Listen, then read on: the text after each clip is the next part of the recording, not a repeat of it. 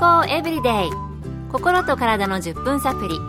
この番組はセブンス・デ・アドベンチスト・キリスト教会がお送りいたします。皆様お元気でしょうか？森田美恵です。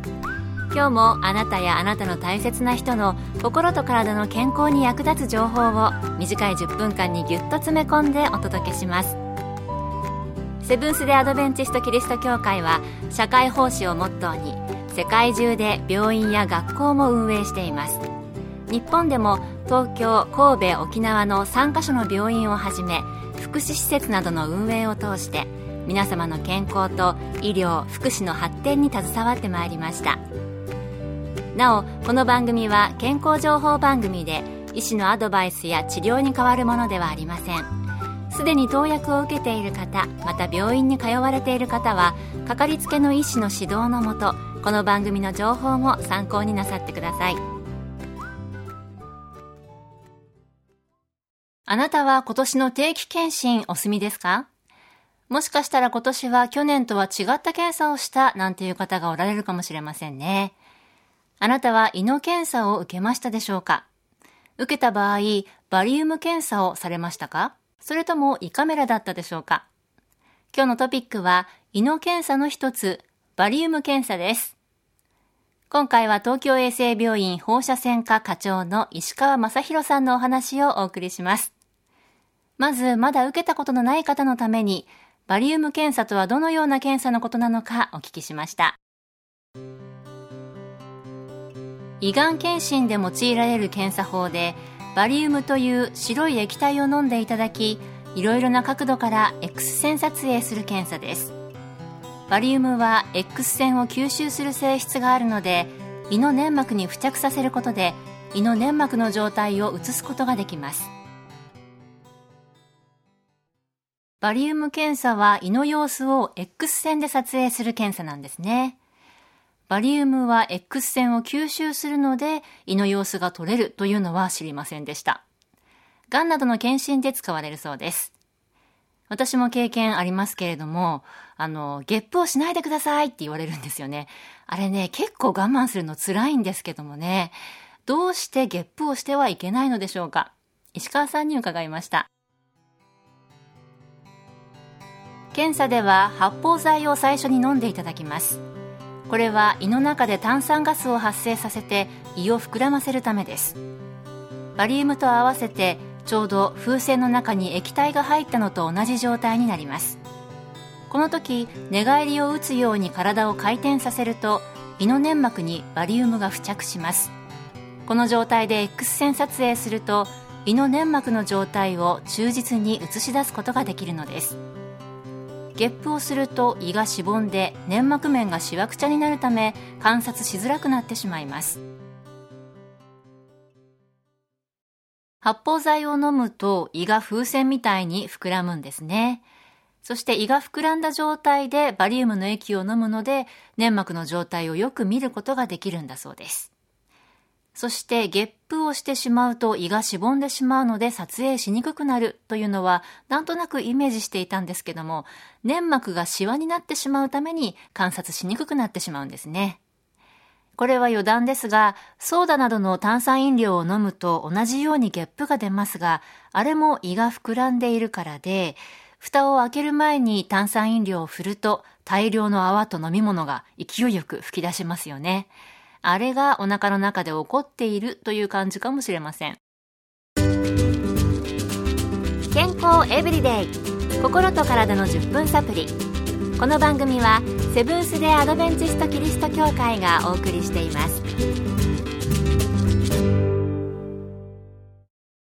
今日は胃の検査の一つバリウム検査について東京衛生病院本社専科課長の石川正弘さんのお話をお送りしています。それでは検査で使うバリウムですが、何か副作用はあるのでしょうか？引き続き石川さんにお聞きしました。バリウム自体は体内に吸収されないのですが、典型的な副作用として便秘があります。稀に下痢をする方もおられます。便秘のためバリウムの排出が遅れると非常に稀ですが、腸が詰まってしまう腸閉塞や胃腸に穴が開いてしまう消化管穿孔を起こすことがありますまたアレルギー反応が起きることも稀にありますバリウムは個人差がありますが通常23日で完全に排出されます。早い方は1日で出てしまいます。もともと便秘の方は1週間くらいかかることがあります。早く排出させるためには十分な水分摂取が必要です。ということでバリウムは体内に吸収されないんですね。そして主な副作用には便秘があるので便秘にならないように気をつけないといけないということでした。私もバリウム検査をした後よく水やお茶などをよく飲んでくださいねと言われますそして完全にバリウムが出るまでは個人差があって、もともと便秘の人は1週間かかる人もいるみたいです。お水を十分飲むことが大切ということで必ず実行したいですね。最後に胃の検診、胃カメラという方法もありますよね。会社によっては検査の時どちらか選べるところもありますが、バリウム検査にしようか胃カメラにしようか悩むところだと思います。そこでバリウム検査のメリットとデメリットなどをお聞きしました。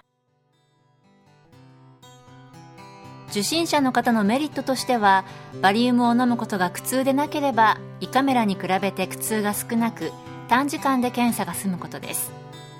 デメリットとしては検査を実施する技師の力量や受診者の方の体格や体力などの状態によって検査の精度に差が出やすいこと。またバリウム検査で異常が発見された場合結局胃カメラを受けることになり二度手間になることなどが挙げられます。その点胃カメラは異常が見つかった場合その場で組織を採取して調べることができるので一度で済みます。なるほど。どっちもメリットデメリットありそうですね。まあ胃カメラもね辛かったですけどもね。いかがだったでしょうか？あなたは胃の調子はどうですか？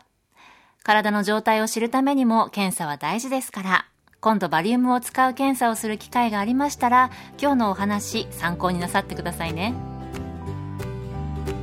今日の健康エブリデイいかがでしたか？ここで千葉県のサインク袖ヶ浦キリスト教会があなたに送る健康セミナーのお知らせです。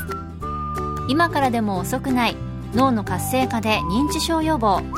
今日から始める脳活週間健康セミナーを10月13日日曜日午後1時30分から千葉県にあるセブンス・デ・アドベンチストサインク袖ヶ浦キリスト教会で開催します。入場は無料。講師は看護師の山室敦さんです。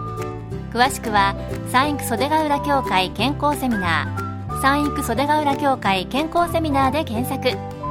また袖ヶ浦以外でも各地の協会で健康セミナーが開催されます。どうぞ番組ブログをご覧ください。